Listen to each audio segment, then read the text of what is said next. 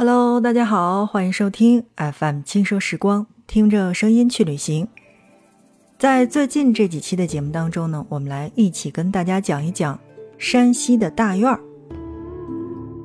说到这个山西的大院儿呀，我相信很多小伙伴应该都清楚，尤其是学美术的小伙伴，因为山西大院儿同徽派建筑是一样的，都是我国汉族民居建筑的典范，向来有。北有山西，南有安徽的说法。徽派建筑又叫皖南民居，最大的标志就是白墙灰瓦，以朴实清新而著名。而山西的大院儿，如果大家真的是去看过之后，才会发现，晋中一带的晋商大院儿，则以深邃富丽而著称。山西地区现存的元明清建筑时代的这种民居，呃，就尚存了大概是一千三百多处，当中最为著名也最为精妙的部分，当属晋中地区的晋商大院。山西大院呀，建筑雄伟，精雕细刻，独具匠心，兼具了南方和北方的这种汉族的建筑文化。这些建筑群还将木雕。砖雕和石雕陈于一院儿，绘画、书法以及诗文融入一炉，人物、鸟兽同花木汇于一体，充分体现了古代劳动人民的卓越才能和艺术创造力。说到这儿呢，我就觉得我们不得不去了解一下山西大院的整个的历史情况。明朝初期呀，朱元璋。为巩固政权，多次出兵塞北，为解决驻边军队的这种饷粮问题，在辽东、大同等军事重镇实施开中政策，也就是说，商人可以利益和实物向国家换取盐。所以呢，山西、陕西商帮就在这一政策开始实施之后，以临近边镇的地利优势。率先成为了国家第一批的合法官商，这是晋商发展的开始。而到了清代的时候呢，捐纳制度又为晋商们扩充政治资本提供了最佳的选择。在晚清时期，晋商的资财也是更为的雄厚，晋商实力的增强是大院群落出现的直接原因。有了雄厚的财力去作为后盾，又可以捐得官职的人，在家乡大修宅地、炫耀门庭，也就不足为奇了。现存的山西大院，绝大多数都是清中叶以后兴建的。在山西票号兴起之后，山西大院的规模又加上了一个新的档次。我们今天现在所看到的这个山西大院。正堂最多也不过是五间，然而居室主人却在五间或三间的基础之上向高发展，修建两层以上的广厦，也就构成了中国封建社会末期的一道特别的人文景观。而在晋中地区保存完好且形成相当规模的祁县乔家，还有祁县瞿家。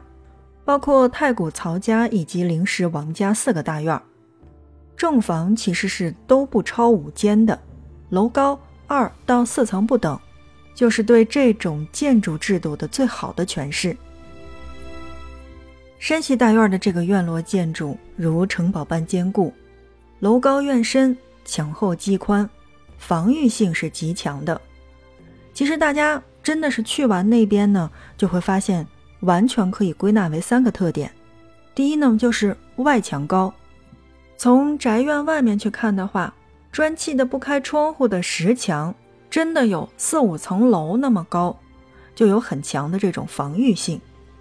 第二，就是主要的房屋都是单坡顶，无论是厢房还是正房，是楼房还是平房，双坡顶的并不多。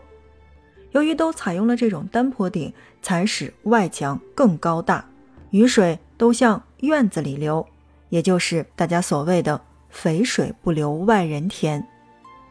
第三呢，就是院落多为东西窄，然后呢南北长的这种长方形，院门多开在东南角，而现在对外开放的几个大院儿，也仅仅是当年规模的一部分而已。比如说像瞿家当年的这个宅院，就占齐家的整个的半个县城，规模之宏大，至今也让人叹服。好的，正在收听到的是 FM 轻说时光，听着声音去旅行。在最近这几期的节目内容当中呀，我们来跟大家去做一个专题。就是山西大院儿，我觉得在最近的这个时间呢，去做这样的一个专题呢，还是相对来说比较合适的。怎么讲？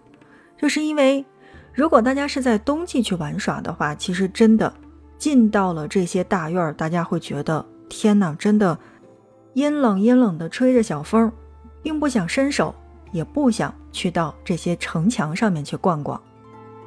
夏天呢，又太热。即便就是打着伞喝着水，也同样皮肤呢会黑一圈儿。所以呢，我个人推荐到的这个去山西，我觉得去看这些大院比较好的这个时间呢，应该是五月、六月和九月、十月。之所以呢，我们的节目放在这个时间段呢来给大家去讲呢，是因为讲完这些呢，也真的是快到这个五月份了。如果大家还算是有时间，又想去逛一逛的话，那我觉得，哎，这个时间来说呢，还是相对来说比较合适的。同时呢，听完我们的节目，也大概的有了一个了解，这样的话也好给自己去做一个旅行攻略。如果呢，大家要问我，去到山西有哪一些大院是必游的，那我首先第一个推荐到的就是乔家大院。说到山西的大院儿，其中最如雷贯耳的，那一定是乔家大院儿。乔家大院儿呢，布局工整，华贵威严，像这种屋檐、门窗、栏杆、台阶等等这些，处处都是雕刻精巧，极其讲究细节，也被誉为叫做北方民居建筑史上的一颗璀璨的明珠。这个地方其实我觉得并不需要多讲，因为大家都知道，而且很多的这个影视作品当中都有出现。第二个呢，我推荐到的就应该算是王家大院了。有人曾说，皇家看故宫，民间看王家，足可见王家大院的这种宏大。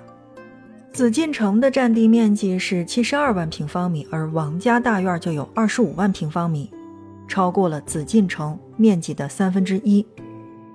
俗话说：“王家归来不看院。”王家大院是清代民居建筑集大成者，历时了三百余年的修建。我觉得这个是真的值得细细的去看的一个地方。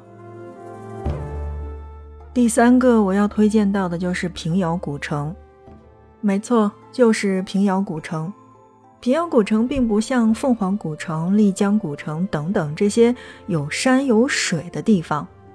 迄今为止呢，平遥古城还较为完好的保存了明清时期的县城的基本风貌，堪称是中国汉族地区现存的最完整的古城。人说平遥有三宝，古城墙便是其中之一。其实呢，现在的这个视频网络这么发达，即便是不出门旅行，我们同样也可以看到这些景色，对吧？比如说像这个短视频网站上面的一些这个大家出门旅行的这个景色，也同样还有一些电影呀、电视剧的一些推荐。像我们刚才说的，在二零零六年拍摄的这个乔家大院，还有特别特别早的时候的那个巩俐演的那个大红灯笼高高挂。如果呢，大家没有时间出门的话，其实完全去可以看一看这些我们的短视频网站上面的大众的这个跟山西相关的这个视频，或者说这些古老的电视剧，也确实可以完全体现那个时候的大院民居他们的特色以及他们的生活习性，包括他们说话的这个方式也是不一样的。那最后呢来说，如果去到山西的话，有哪一些东西是值得带回去送给大家的？首先，第一个呀，一定是山西的老陈醋。著名的老陈醋应该算是山西的象征。山西人和山西醋的渊源可以追溯到三千多年前，因为有人考证，《齐民要术》当中总结出的二十二种制醋的方式全部是来自山西人，所以去到山西，怎么能不买醋？第二个我推荐到的是，去到平遥的话，一定要去尝一尝平遥牛肉。去到四川呢，有张飞牛肉。去到平遥有平遥牛肉，平遥牛肉制作独特，色泽红润，绵香可口，肥而不腻，瘦而不柴。在一九九三年呀就被认证为是中华老字号，所以这个是呃比较有特色的特产了吧？如果是带回去给家里边人的话，我觉得还是比较好的。再来说说汾酒。牧童遥指杏花村的古诗意境虽然已经难觅，但汾阳杏花村酒厂提供了白酒制作过程参观，可以在当地选购杏花村的汾酒。说了这么多，我们也是简单的去给大家去做了一个山西大院的概述，还有山西应该怎么去玩儿。欢迎大家来点击关注我们的节目。那在以后的节目内容当中呢，我们会来给大家去讲一讲山西大院的各个地区有着什么样的不同。那今天的节目就是这样了，感谢大家的收听，我们下一期不见不散。